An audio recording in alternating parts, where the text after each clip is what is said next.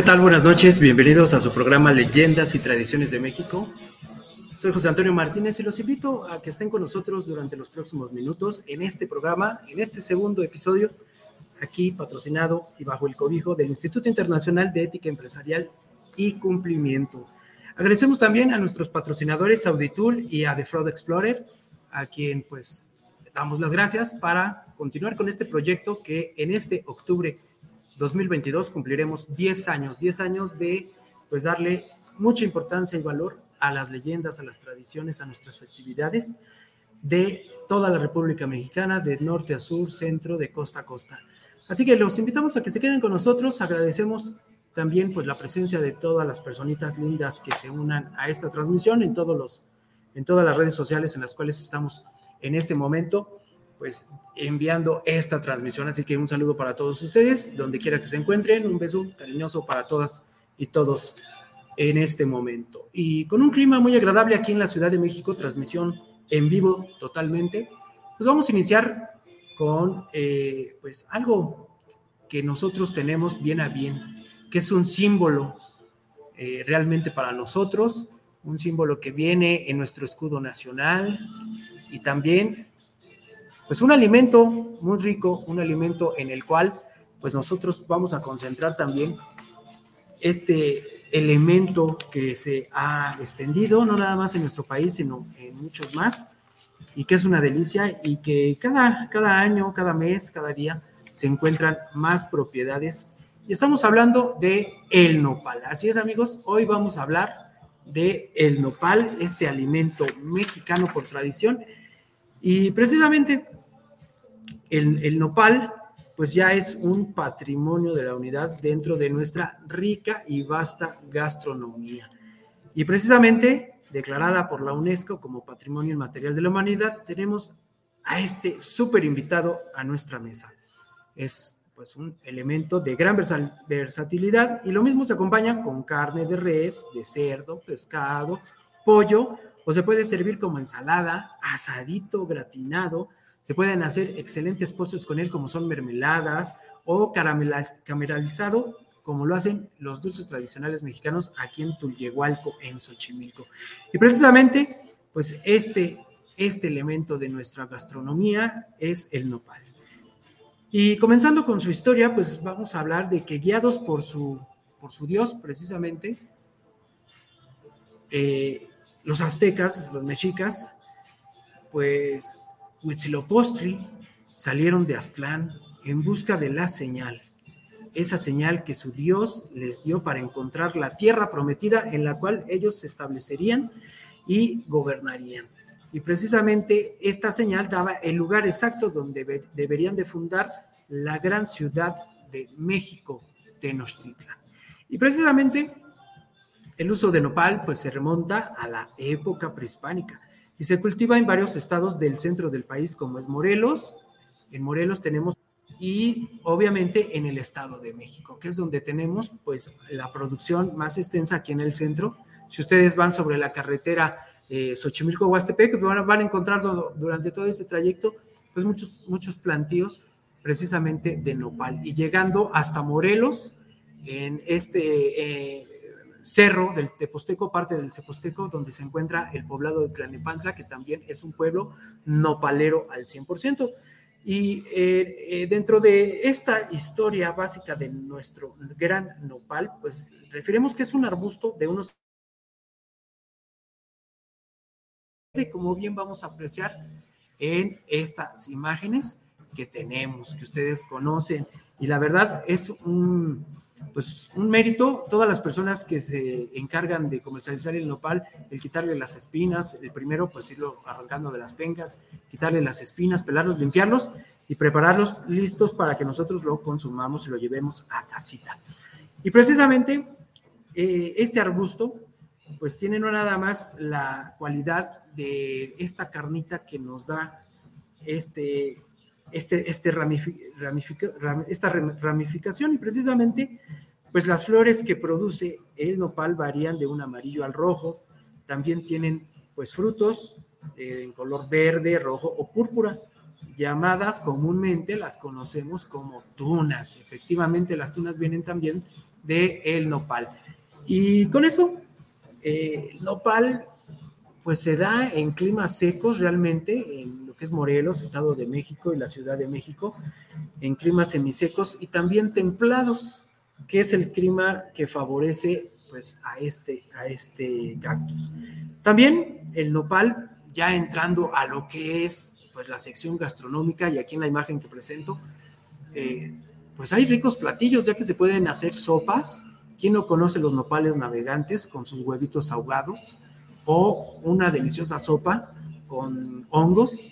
O igual nopalitos con papa y caldo de camarón. Vaya que es una delicia. precisamente en esta gran variedad de platillos, su sabor y consistencia pues lo hace un buen compañero en muchas y muy variadas recetas.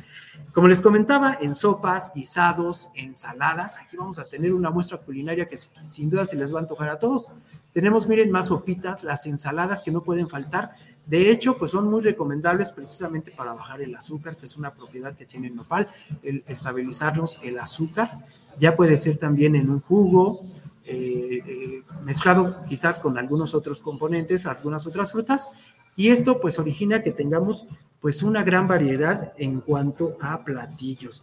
Y precisamente dentro de esta variedad pues también pueden hacerse postres, como son panes, pueden ser gelatinas, pueden consumirse en mermeladas y en demás productos, hasta en nieve. la Feria de la Nieve en Tullehualco, que acaba de pasar ahora en marzo, pues también se llevó a cabo esta delicia en la nieve de nopal. Y precisamente, eh, hablando ya de estos exóticos platillos que se pueden preparar con los nopales, tenemos también pues los nopalitos rellenos con queso, con jamón, con pollo. Miren este platillo de frijolitos, como dice mi papá, frijoles parados con un buen nopal capeado relleno de queso. No se les antoja su arrocito a la mexicana Miren, nada más que delicia, con queso panela, vaya que sí, es una gran variedad de platillos de preparación, cómo se puede servir en nuestras mesas este exquisito elemento de la cocina. Y de igual manera, eh, ya hablando de las propiedades que tiene el nopal, que son también las propiedades curativas, como les mencionaba, pues el principal uso medicinal es en contra de la diabetes. Así es. Y con esto, pues las pencas se preparan licuadas con agua o bien pues se comen crudas o en ensaladas, porque fíjense, yo pues no, no, no había consumido el nopal crudo y sin embargo no tiene un mal sabor. A lo mejor eh, lo vemos pues con esa, con esa babita que expide el nopal, a lo mejor no tan agradable a la vista, pero sí al paladar. Y sobre todo cuando de nuestra salud se trata, pues no hay que ver pues esa fealdad del nopal o esa característica eh, pues contraria a degustarlo para pues, mejorar nuestra salud. Y precisamente el, nopal también pues es un buen remedio contra la gastritis y otros pues malestares intestinales como los cólicos, aunque la parte pues más recomendada es la raíz cocida y mezclada recomendación la hacen muchas personitas, oye, que mezcla la guayaba con el nopal, ¿para qué? Para que se te quiten los cólicos que sufre la gente con la gastritis y demás. Y también sirve y con menos, eh, pues con menos frecuencia, sirve también para las cuestiones, las afecciones de los pulmones y auxiliar en el parto. las, las señoras que estén por dar a luz, pues también toman nopal y esto les puede ayudar, según la medicina tradicional mexicana. También el interés económico, porque no hay que dejar de ver esta parte económica también del nopal, pues también es evidente ya que no se limita al uso como alimento, al alimento humano, sino que además como forraje, también lo tenemos como forraje para animales y es muy apreciado precisamente para esta cuestión. También es un elemento para las cuestiones estéticas, los productos estéticas, como son los, el champú de nopal, que también es muy bueno, algunas cremas preparadas con este ingrediente también para la cara, las manos y demás eh, usos cosméticos que se le pueden hacer, también para tintes. Y eh, algo muy importante que también tiene es de que se puede hacer el interés que tenemos sobre este, es que expide a la eh, pues ya eh, de gran uso, que es la, la, la, cochinilla que vamos a tener aquí en esta imagen. Mire que estamos presentándole otros platillos exquisitos. Aquí con sus frijolitos, el nopal gratinado con unas sincronizadas, servidos obviamente en un plato de barro. Miren qué presentación tan deliciosa para nuestros amigos que nos están viendo ahorita en otras latitudes del mundo. Pues se antoja la verdad aquí con su carne asada, sus cebollitas de cambray o con una salsita también gratinado, la verdad se antojan estos platillos con nopal. Y de igual manera, como les comentaba, la importancia de nopal en la época prehispánica es que se teñían las telas precisamente con este elemento que les comentaba, que es precisamente eh, la, la cochinilla, que tiene una coloración roja. Mire, aquí tenemos una, una pictografía precisamente donde esta persona pues está limpiando el gusanito de el nopal que se presenta, que es la cochinilla, y aquí vemos pues en el metate a esta mujer, precisamente pues dándole machaca a este hongo para que se tiña, a esta cochinilla, miren. La verdad, aquí la tenemos en esta imagen, tal y como se presenta en el nopal.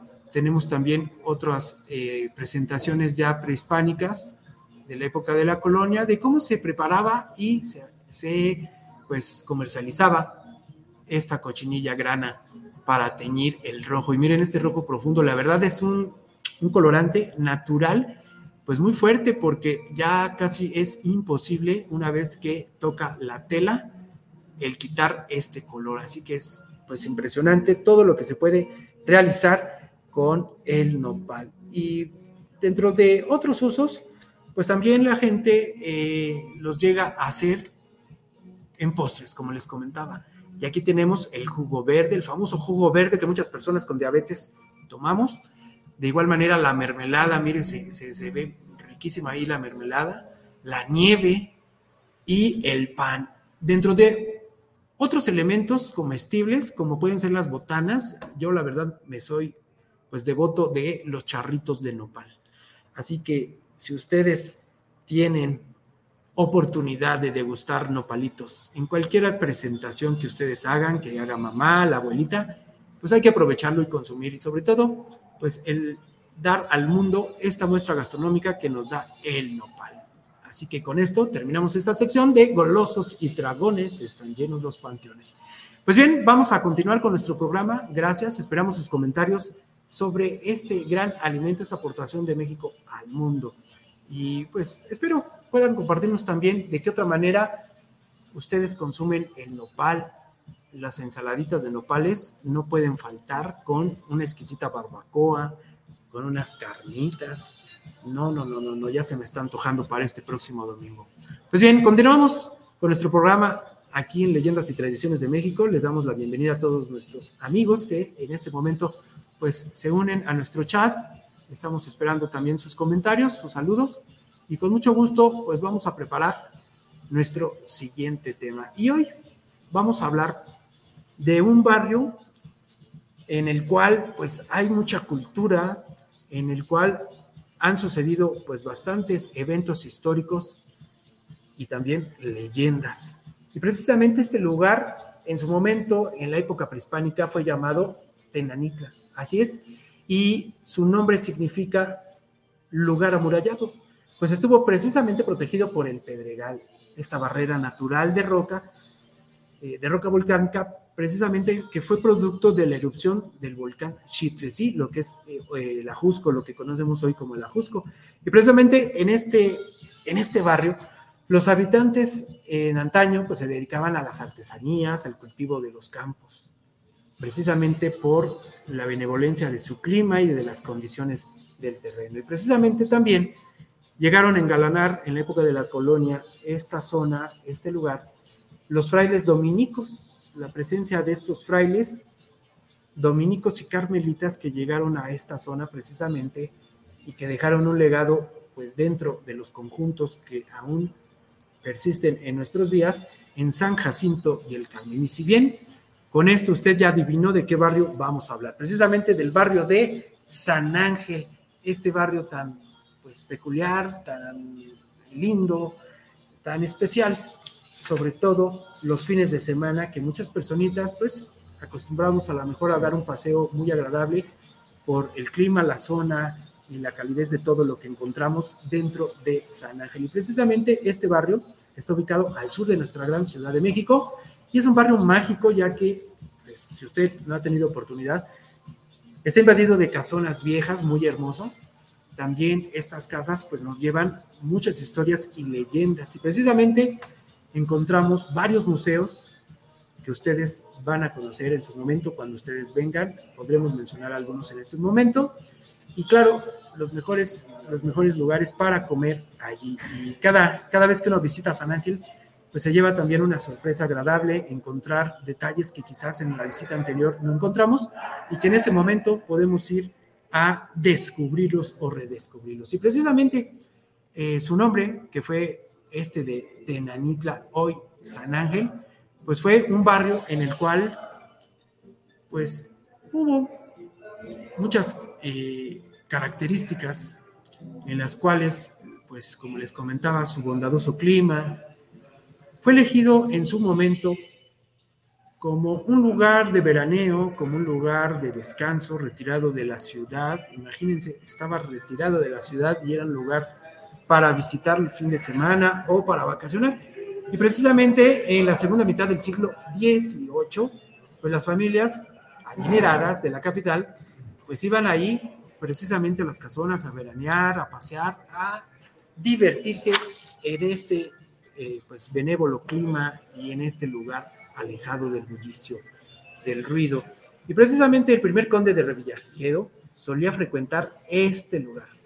Para el siglo XIX, San Ángel conservó la tranquilidad del campo y fue muy visitada.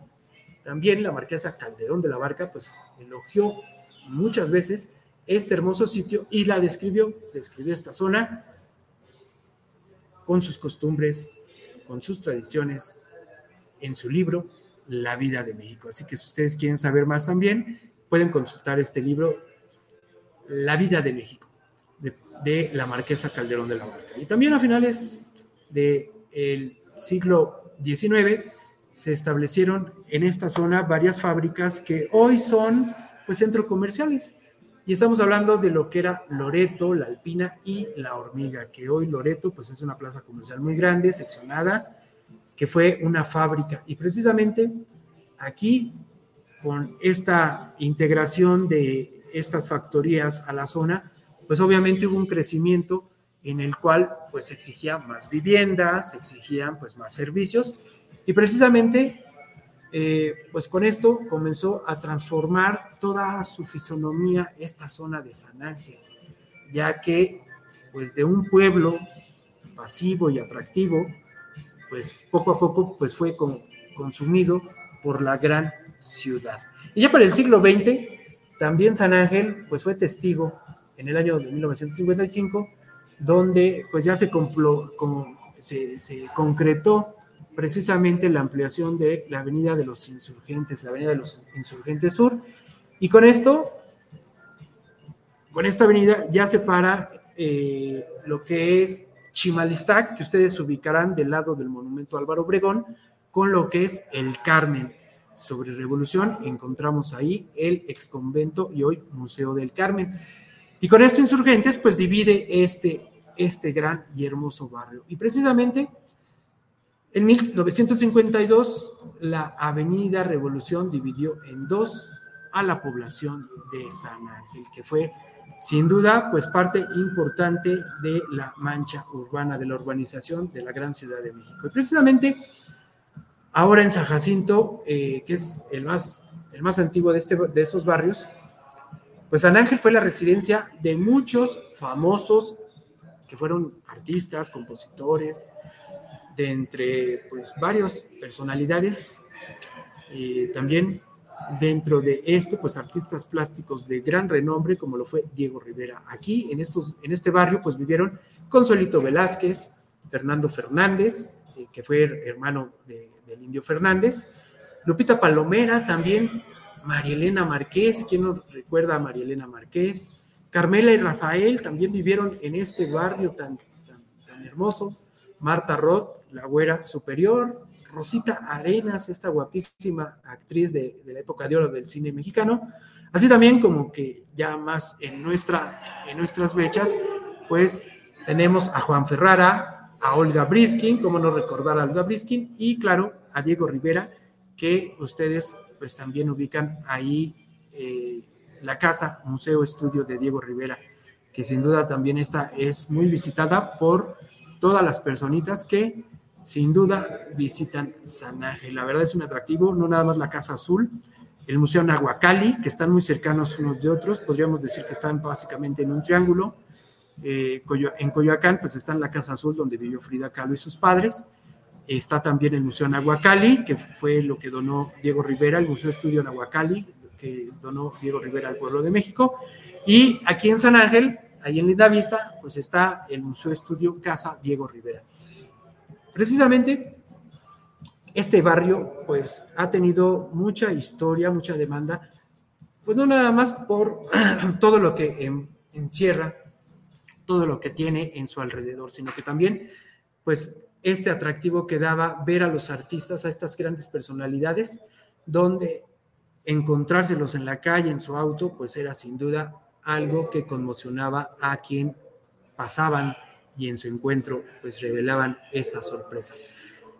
Y precisamente vamos a hablar eh, sobre este barrio, de varios lugares que tenemos como atractivo en esta zona. Y precisamente tenemos ahí la Plaza Federico Gamboa, que está situada en lo que es el barrio de Chimalistac. Ahí Chimalistac también es un parque muy bonito, una zona muy hermosa, arbolada, con la capillita, la iglesia que tienen allí también. Por cierto, uno de mis hermanos ahí se casó. Y la verdad tiene un encanto. Eh, yo digo que todos estos lugares de historia son unas máquinas de tiempo que nos transportan al pasado. El llegar y ver las arboladas, ver la iglesia, eh, imaginársela, eh, a lo mejor el empedrado, los, carruajes en aquella época que trasladaban a los personajes importantes, escuchar a lo mejor al sereno en la noche, que gritaba todo sereno, para las personas jóvenes que no sabían, pues era el sereno que llevaba una, una candela, una lámpara y gritaba a las nueve y todo sereno, o sea, era un personaje que sin duda hizo historia. Y transportarnos al pasado, imaginando estos barrios, los vestuarios, pues la verdad, sin duda, yo siempre digo, una máquina del tiempo, una verdadera máquina del tiempo. Y continuando, pues no nada más tenemos aquí en esta eh, iglesia, que es una capilla realmente, la capilla de San Sebastián, que es, pues sin duda, un encanto dentro del barrio de Chimalistán. Y también eh, tenemos dentro de esto, de esta plaza, recordemos para las personas que, que, no estén enteradas o que no lo recuerden, que precisamente esta placita de Federico Gamboa, pues lleva su nombre porque allí vivió también el autor de una novela muy clásica dentro de la literatura mexicana, que es Santa. Así que si quieren saber más, pues los invito a averiguar sobre este personaje, Federico Gamboa, y de su célebre novela Santa. Y también dentro de este barrio, pues tenemos ahí el Parque de la Bombilla, que es donde está el monumento a Álvaro Obregón. Dentro de este, hace unos años se encontraba parte del brazo que perdió, de hecho se le llamaba el manco de Celaya al presidente eh, Álvaro Obregón, y durante muchos años, en una solución que conservaba eh, parte de la mano del brazo del presidente Álvaro Obregón, pues estuvo muchos años ahí yo recuerdo que sí, me tocó ir a verlo, la verdad, cuando yo era niño, pues estaba esta mano allí. Era un lugar pues muy eh, atractivo, pero también muy majestuoso, pero lúgubre. Y obviamente como niño, al abrir las enormes puertas de entrada y luego entrar al corredor donde estaba precisamente exhibida la mano, pues sí estaba como un poco tétrico, pero esa ya será otra historia. Y precisamente en este parque de la bombilla, pues se dice que en este lugar, cuenta la tradición también, que ahí fue asesinado el presidente Álvaro Obregón, precisamente en este lugar, y pues este monumento. Y precisamente ahí está pues también un espejo de agua y hoy muchas personitas pues van a visitarla, van a patinar, van a pasar al perro, a pasar un domingo increíble o un fin de semana. También, ya recorriendo un poquito más hacia el sur, pues está Avenida de la Paz, hacia el sur poniente. Está la Avenida de la Paz también, que es una avenida empedrada muy bonita, muy característica, que nos, sube a la Avenida Revolución para entrar a la Plaza de San Jacinto. Y precisamente ahí, pues sobre esta Avenida de la Paz hay unas mansiones que también, pues ahora ya son comercios, que eh, pues se erigieron a finales del siglo XIX y principios del XX, como la del número 6, esa casa del número 6, si ustedes le van a dar una vueltecita a esta Avenida de la Paz, pues van a encontrar que fue construida en 1885. Del mismo modo, la que está enumerada en el número 32, que es la Quinta Aldistegui, que fue construida en 1890 y precisamente eh, hace esquina aquí con Avenida Revolución y allí hay una casa también que esta casa fue construida en 1901 y tiene varios usos, ha tenido varios usos a lo largo de la historia. De hecho, también por allí hay una escuela que pues también ocupó un lugar importante en la zona. Así que la historia de San Ángel sin duda es muy interesante. Y ya recorriendo un poquito más hacia el sur, llegando a Avenida Revolución, pues tenemos lo que fue en su momento el ex eh, convento del Carmen y el templo que todavía sigue en funciones. Les voy a contar rápidamente eh, una visita, una experiencia que tuve en una visita allí en el Museo del Convento del Carmen. Iba yo con el jefe de guardias precisamente eh, del museo eh, fue a entrevistarme con el director en su momento, ya me presentó con el jefe de guardias, el jefe de guardias me dio un recorrido posterior a la hora de salida, a la hora que terminan las visitas, allí precisamente en el museo. Y subiendo las escaleras para llegar al antecoro, tenemos que al subir las escaleras hay un nicho, como el que tenemos de este lado, más o menos, pero sobre un muro muy pequeño al subir las escaleras y ahí tienen restos de monjes en su momento fueron inhumados en el jardín y después exhumados y metidos en unas pequeñas cajas de madera como si fueran de zapatos y ahí están los restos aún de los monjes, de los frailes que fallecieron. Bueno, continuando, subiendo al antecoro hay una trave que divide la zona donde hay una cúpula y de este lado el acceso hacia unas habitaciones. Al momento de cruzar esa trave, se siente una impresión como si fuera un calor o un peso entre los hombros y la cabeza. Y precisamente allí el guardia me dijo, ¿qué sintió? Le digo, pues sentí algo ahorita. Salí de un paso atrás y volví a sentir la sensación una vez que volví a cruzar. Obviamente yo soy escéptico de los eventos paranormales y me gustan mucho. Y vi cuál podría ser el efecto de esa sensación. Y lo único, la, causa eh, que, que, podría dar la explicación lógica para este evento, pues es de que no hay ventilación, no hay aire acondicionado, era un día caluroso, pues todo el, eh, eh, todo el aire caliente se concentra y es un hoy express al momento que uno entra, pues el golpe de calor se siente y obviamente al dar el paso, pues ya hay circulación de aire. Entonces, esa fue la explicación lógica que yo le di al guardia y el guardia me confirmó, pues así es, no hay ventilación, el aire concentrado, eso no hay expresión. Perfecto.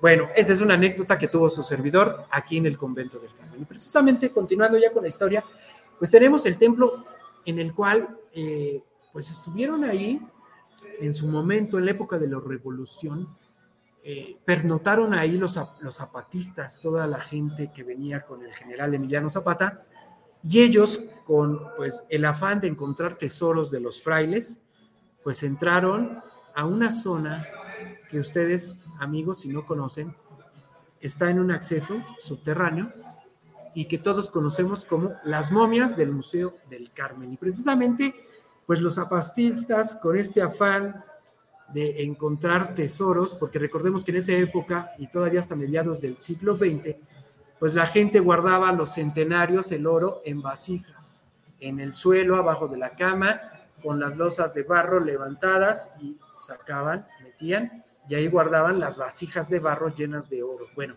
Con ese afán de encontrar y buscar esos tesoros, pues los zapatistas se llevaron una sorpresa a, al encontrar un gran tesoro, que no, no fue, no fue oro, sino las momias que hoy conocemos dentro del Museo del Carmen. Y parte de estas momias, nos cuenta la tradición, que fueron precisamente personajes que en su momento fueron benefactores del convento.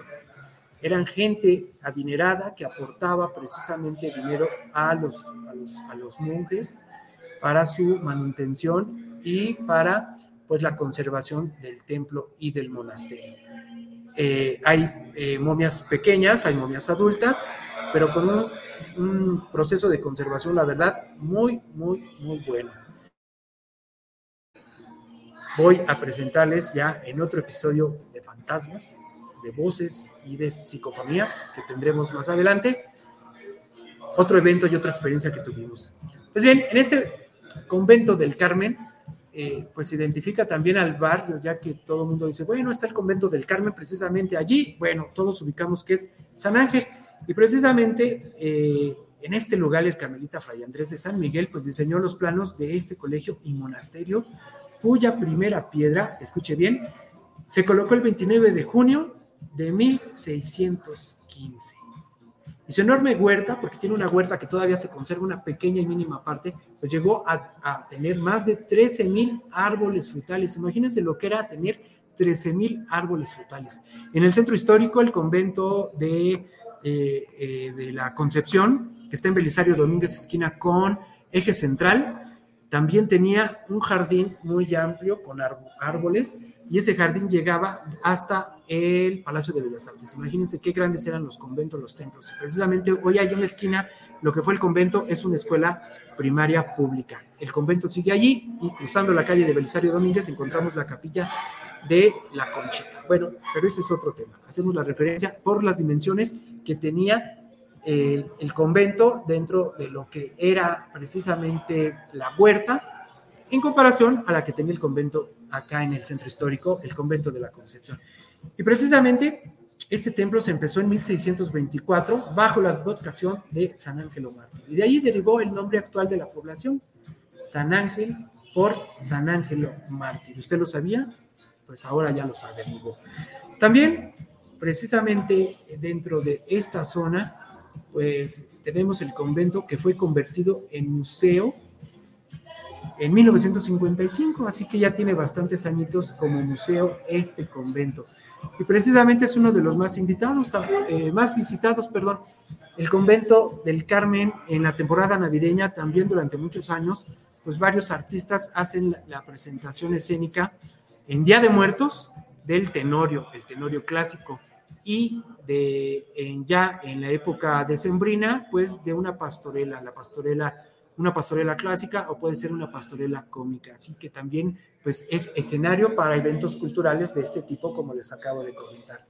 De ahí, eh, dentro de este convento, pues esta colección de pinturas y esculturas de la época de la colonia, pues también es muy... ya están en vitrinas como las momias de Guanajuato, que tenemos ahora, pues las, las momias, pues para conservación y que no sean vandalizadas, pues en un resguardo de cristal. Continuando, también tenemos alrededor de la Plaza del Carmen el Centro Cultural San Ángel. Aquí este centro cultural pues fue anteriormente en su momento, ya en el pasado, muy pasado, pues el antiguo Palacio Municipal y en 1988 pues se convirtió, como les comentaba, en el Centro Cultural San Ángel. Este es un lugar pues abierto para las expresiones artísticas y precisamente está engalanado por dos importantes casonas. Una que fue cárcel, la cárcel municipal y la segunda que pueden encontrar en el número 6 que perteneció al mariscal de Castilla allá en su momento. Y también hay una frase que a lo mejor ustedes amigos conocen, ese de que me traen por la calle de la amargura. Bueno, pues tiene su origen aquí en San Ángel. Y precisamente en esta calle eh, hay esta casona del obispo de Madrid, que era una construcción muy sencilla de adobe, construida hacia el año de 1631 y precisamente aquí coincidía con esta calle, la calle de la amargura. Y dentro de esta parte, pues se vuelve pues, un icono la realidad de caminar por la calle de la amargura, que es una cerradita también. Y aquí se pueden admirar las mansiones sanangelinas, como les acabo de describir, y teniendo principalmente en esta zona, en esta esquina, la casa del mayorazgo de Faguaga, que data del siglo XVIII, y su dueño en aquel entonces fue Francisco de Faguaga, que fue un pues, apartador de oro de la Casa de Moneda de la Nueva España, y se dice que el arzobispo Alonso Núñez de Aro y Peralta, pues la habitó también. También continuando en el número 7, en el continuo, pues perteneció por un tiempo al general Porfirio Díaz. De igual manera, aquí se topa con la casa del obispo, como les comentaba. Y dentro de todo esto, eh, Manuel Fernández de Madrid, que fue obispo de Tanagra, allá por el año de 1728, pues mostraba el aspecto que tiene esta casa, en la cual el dueño fue Antonio Fernández, maestro de botica, y que él trasladó después a don Manuel Fernández de Madrid. Y precisamente también aquí esta casa tiene la honorabilidad y la prestancia de decir que hospedó en su momento, pues también a otros personajes, a personajes que, pues sin duda usted a lo mejor reconoce, a José Zorrilla y al general don Antonio López de Santana. Imagínense la historia de estos barrios, de este barrio de San Ángel, y de este barrio del Carmen y de San Jacinto. Y precisamente hablando de San Jacinto, eh, la plaza de este nombre tenemos eh, precisamente en la calle de Juárez el templo de San Jacinto, que le da nombre a esta plaza que se ha vuelto una plaza cultural, se ha vuelto una plaza precisamente de tradición de artistas plásticos en los cuales pues cada fin de semana, los sábados, si no me equivoco también, pues están exhibiendo y obviamente comercializando sus obras. La verdad es un paseo pintoresco por la zona y por el atractivo de los colores de las pues, novedades que llevan los artistas semana a semana. Y precisamente aquí en el, en el templo de San Jacinto, eh, cuyo atrio precisamente pues es uno de los más hermosos, si no el más hermoso de la Ciudad de México, los eh, frailes dominicos pues iniciaron la construcción del templo en 1596 bajo la advocación de San Jacinto, conde de Consca, imagínense. Y destaca precisamente por su retablo principal dorado y tallado en madera. Y este convento pues siempre fue austero y estuvo en funciones hasta el año de 1754. Y precisamente aquí, continuando un poquito más y caminando en esta placita tenemos la plazuela de los licenciados en la calle de Juárez, esquina con Reina, y también aquí engalanan la vista en esta zona, pues tres residencias en las cuales en el número 13 hay una representación de esta casa, pues muy al estilo europeo. En el número 6, en la misma calle de Reina, también existe una casona de un solo nivel que data del siglo XVIII y la siguiente que es en contraesquina. Esto es, pues, dentro de lo que cuenta la historia, fue demolido y perteneció a un hospital, el Hospital Real de Naturales, allí en San Ángel. Así que todo lo que enreda San Ángel. Y regresándonos a la calle Hidalgo, dentro de la Plaza de los Licenciados, pues, y continuando por esta calle ahora del otro extremo de árbol, pues sale un callejoncito un callejoncito en los cuales pues son pocos conocidos, que es la plaza, y sale a la plaza de los Arcángeles, este pequeño espacio, pero pues muy, muy acogedor. Tiene una vegetación de pinos, yucas y bugambilias que son muy agradables a la vista una vez que nos llega y se puede disfrutar ahí, pues a lo mejor degustando una nieve, una nieve que expiden en las zonas y también pues para relajarnos, meditar, ya que eh, nos da una sensación de paz, de tranquilidad, ideal para meditar, para relajarnos. Precisamente esta plaza de los arcángeles pues lleva los nombres de el arcángel Miguel, San Miguel y San Rafael, que están pues grabados en los respaldos de los asientos en esta, en esta plaza. Altavista, ya no en esta zona, sino un poquito más adelante, más hacia el sur, sobre Avenida Revolución, y bajando o subiendo de Revolución hacia Periférico, ahí a la mitad de ese tramo, pues tenemos lo que es precisamente el Museo Casa Estudio Diego Rivera y Frida Kahlo. Ustedes recordarán que este es un edificio en el cual tenemos una escalera que conduce a las habitaciones y al estudio de Frida Kahlo y a las habitaciones del estudio del maestro Diego Rivera. Ahí encontrarán también eh, grandes personajes de papel, papel maché, estas figuras que eran pues también muy, muy, muy atractivas y de gran interés para el maestro Diego Rivera. Y precisamente aquí eh, pues podemos encontrar también objetos personales, si mal no recuerdo, hay un overall, hay unos zapatos enormes de Diego Rivera, su overol, el cual utilizaba, y hay en, algunas, en algunos testimonios gráficos que podemos encontrar dentro de YouTube y de muchas eh, bibliografías o libros. Tenemos también eh, Judas, estos Judas que se queman en Semana Santa, pues también ahí el maestro Diego Rivera tiene unos Judas grandes, enormes, tamaño natural, y el cual pues él era también era un gustoso por los Judas. En este inmueble que se diseñó en 1932 precisamente por Juan O'Gorman, un gran arquitecto de la época, el cual precisamente pues hizo mancuerna con el maestro Rivera para crear esta, esta vivienda, este inmueble. Y precisamente aquí, recorriendo un poquito más hacia Camino al Desierto de los Leones, pues tenemos el Museo de Arte Carrillo Gil, está también allí este, el Centro Cultural Helénico y dentro de este Museo de Arte Carrillo Gil, pues hay también exposiciones permanentes, exposiciones itinerantes que usted puede visitar una vez que vaya a esta zona, así que programe bien su viaje.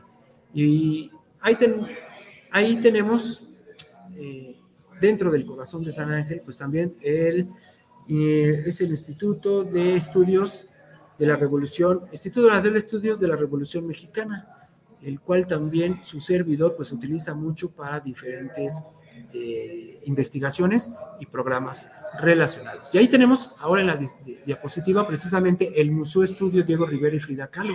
La verdad fue una construcción, como les mencionaba, eh, que estaba eh, comunicada por una escalera con un diseño exterior en los jardines con cetáceas, con cactus, precisamente por ese gusto mexicano que tenía el maestro Diego Rivera.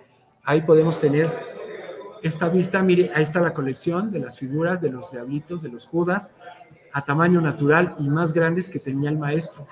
La verdad, los interiores son riquísimos en cuanto a la vista, con un estilo minimalista, en el cual se aprovechaban cada espacio y lo que aprovechó el arquitecto Gorman precisamente fueron esos grandes ventanales que iluminaban la vivienda sin necesidad de iluminación de luz, de luz artificial o provocada por el hombre, sino que la iluminación natural era importantísima dentro de los ventanales de la casa, ya sea en los baños, donde tenía una tina, en las recámaras, que de hecho la recámara de nuestro Diego Rivera aquí en el museo era una recámara muy pequeña, y si mal no recuerdo también, era una cama individual, no era una cama matrimonial. Y ahí tenía sus pocos pertenencias el maestro Diego Rivera.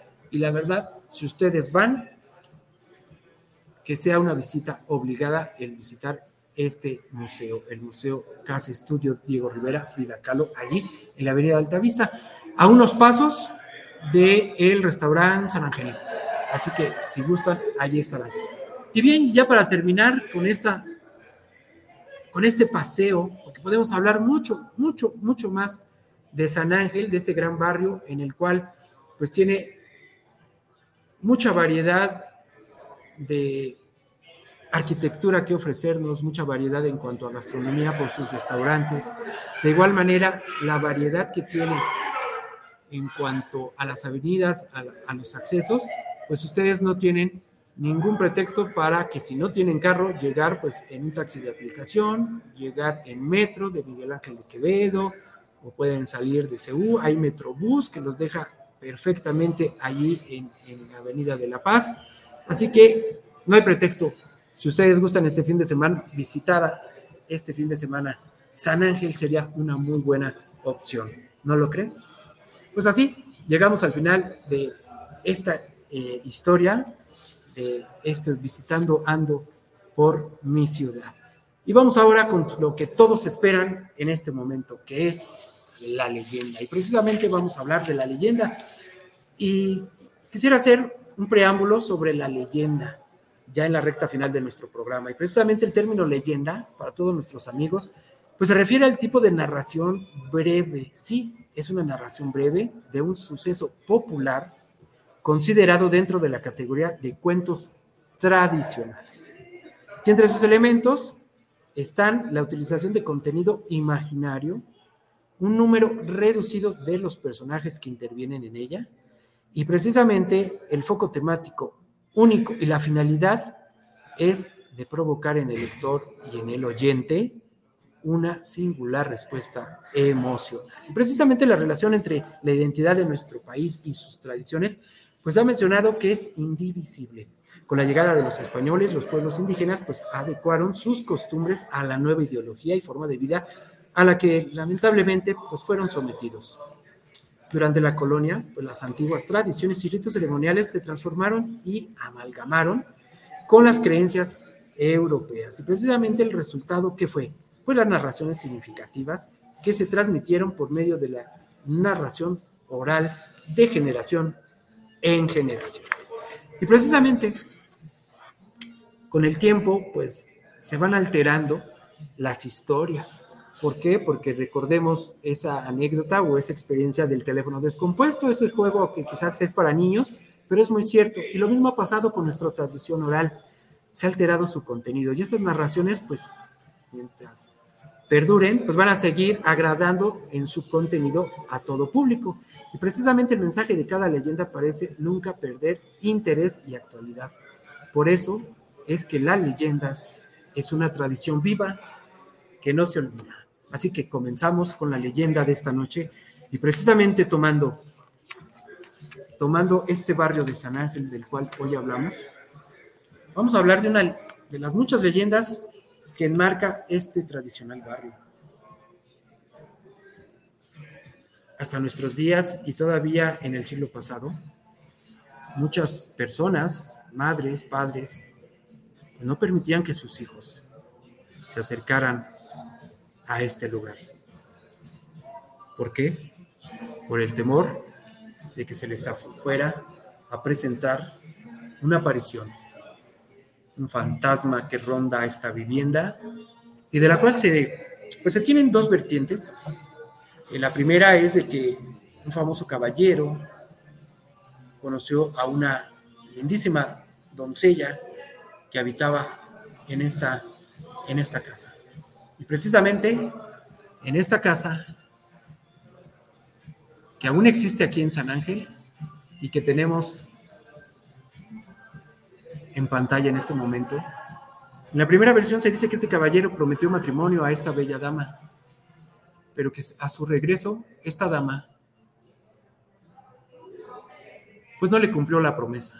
Y el caballero, llegó y muriendo de dolor y esperando a su amada, todavía en el umbral de la muerte, se dice que espera que espera su llegada. Precisamente tenemos una placa alusiva por parte del gobierno de la ciudad en la cual hace mención, por si usted no cree que existe esta propiedad, pues sí, amigo, aquí tenemos la constancia en la cual la Dirección de Monumentos Coloniales Históricos pues hizo esta referencia precisamente aquí en la Casa Blanca. Y vamos a hablar de la leyenda del fantasma de la Casa Blanca. Pues bien, una de las construcciones que más llama la atención de San Ángel, aquí en la Ciudad de México, es la llamada Casa Blanca. Fue erigida en el siglo XVII por los condes de Oploc. Casi recién estrenada, la casa vivía en ella doña Guiomar, una bellísima joven que levantaba suspiros a su paso. Ella se enamoró perdidamente de don Lope, un apuesto caballero a quien sin duda y sin dudarlo entregó su amor y su corazón. Cada noche se veía pasar al ganal elegante, espada al cinto, caminando hacia el hogar de su enamorada. Se acercaba a la ventana y con dulces palabras la acariciaba y le hacía sentir casi dueño de las estrellas. Sin embargo, como la felicidad no dura para siempre, don Lope tuvo que partir a la guerra. Doña Guiomar no dejaba de llorar y el amante la consolaba y juraba regresar.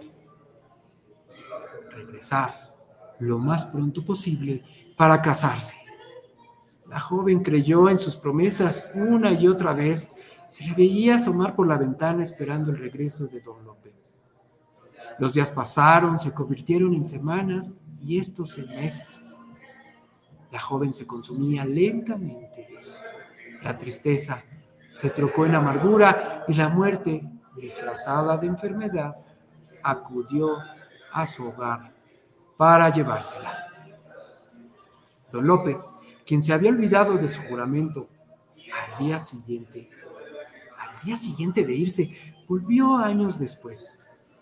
Vaya a saber usted si fue por nostalgia o por necesidad económica. El caso es que decidió visitar a doña Guiomar. Se engalonó como si fuera a asistir a una fiesta. Lustró sus botas, pulió sus espuelas, sacó brillo a su espada y colocó en su boca la mejor sonrisa de seductor. Vaya cara dura. Con paso seguro acudió a la casa, se acercó a la ventana. La voz de doña Guiomar, con una tristeza infinita, le reclamó la promesa incumplida. Don Lope, que ya esperaba esto, con ojos compungidos, alzó la cabeza y por primera vez en su vida conoció el terror el rostro que recordaba hermoso, en un abrir y cerrar de ojos, se transformó en una calavera en lo que aún podían verse colgando jirones de piel. En vez de aquellos ojos dulces, un par de oscuras cuencas vacías la talabran. Don Lope, horrorizado, volvió la cara solo para percatarse de que la mano que tenía entre las suyas pertenecía a un esqueleto. Desesperado intentó zafarse. Él gritó, se congeló en la garganta. Su corazón dejó de latir. La mañana siguiente, los vecinos asombrados encontraron el cadáver del hombre.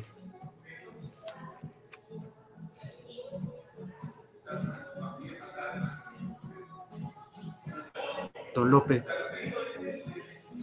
Don Lope tenía un rostro de terror.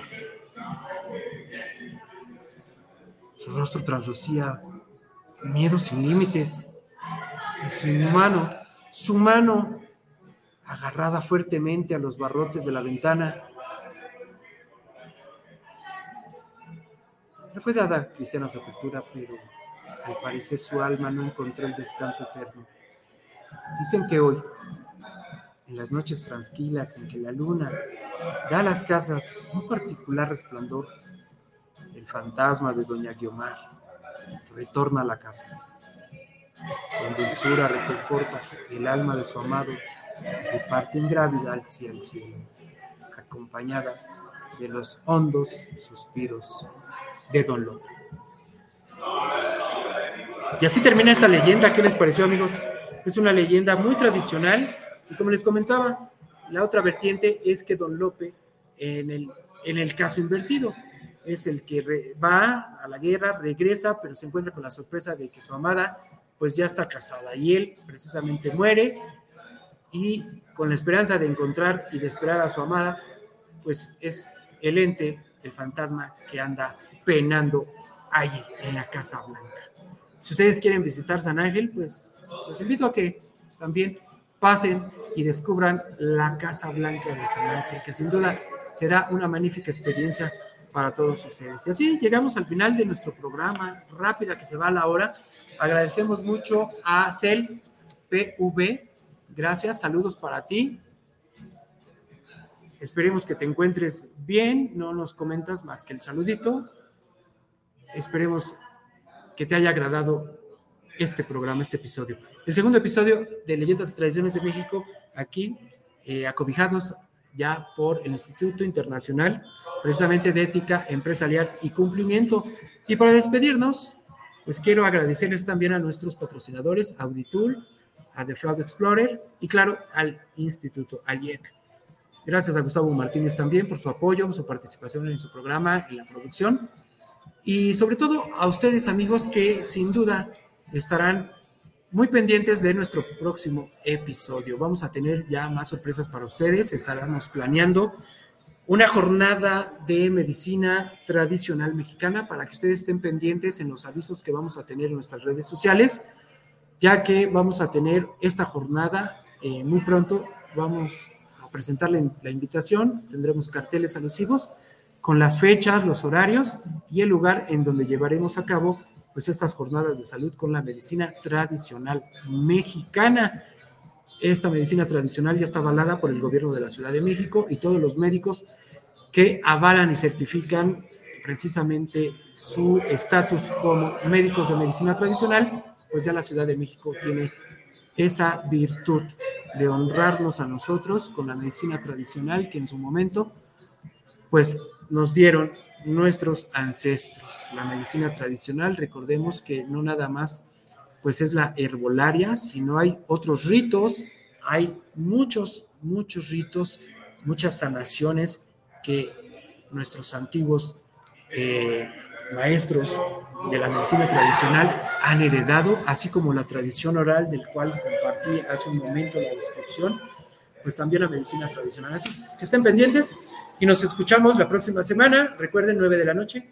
Estamos listos para escuchar más leyendas y tradiciones de México. Les recuerdo, las leyendas, tradición viva, que no se olvida. Soy su servidor, José Antonio Martínez. Hasta la próxima.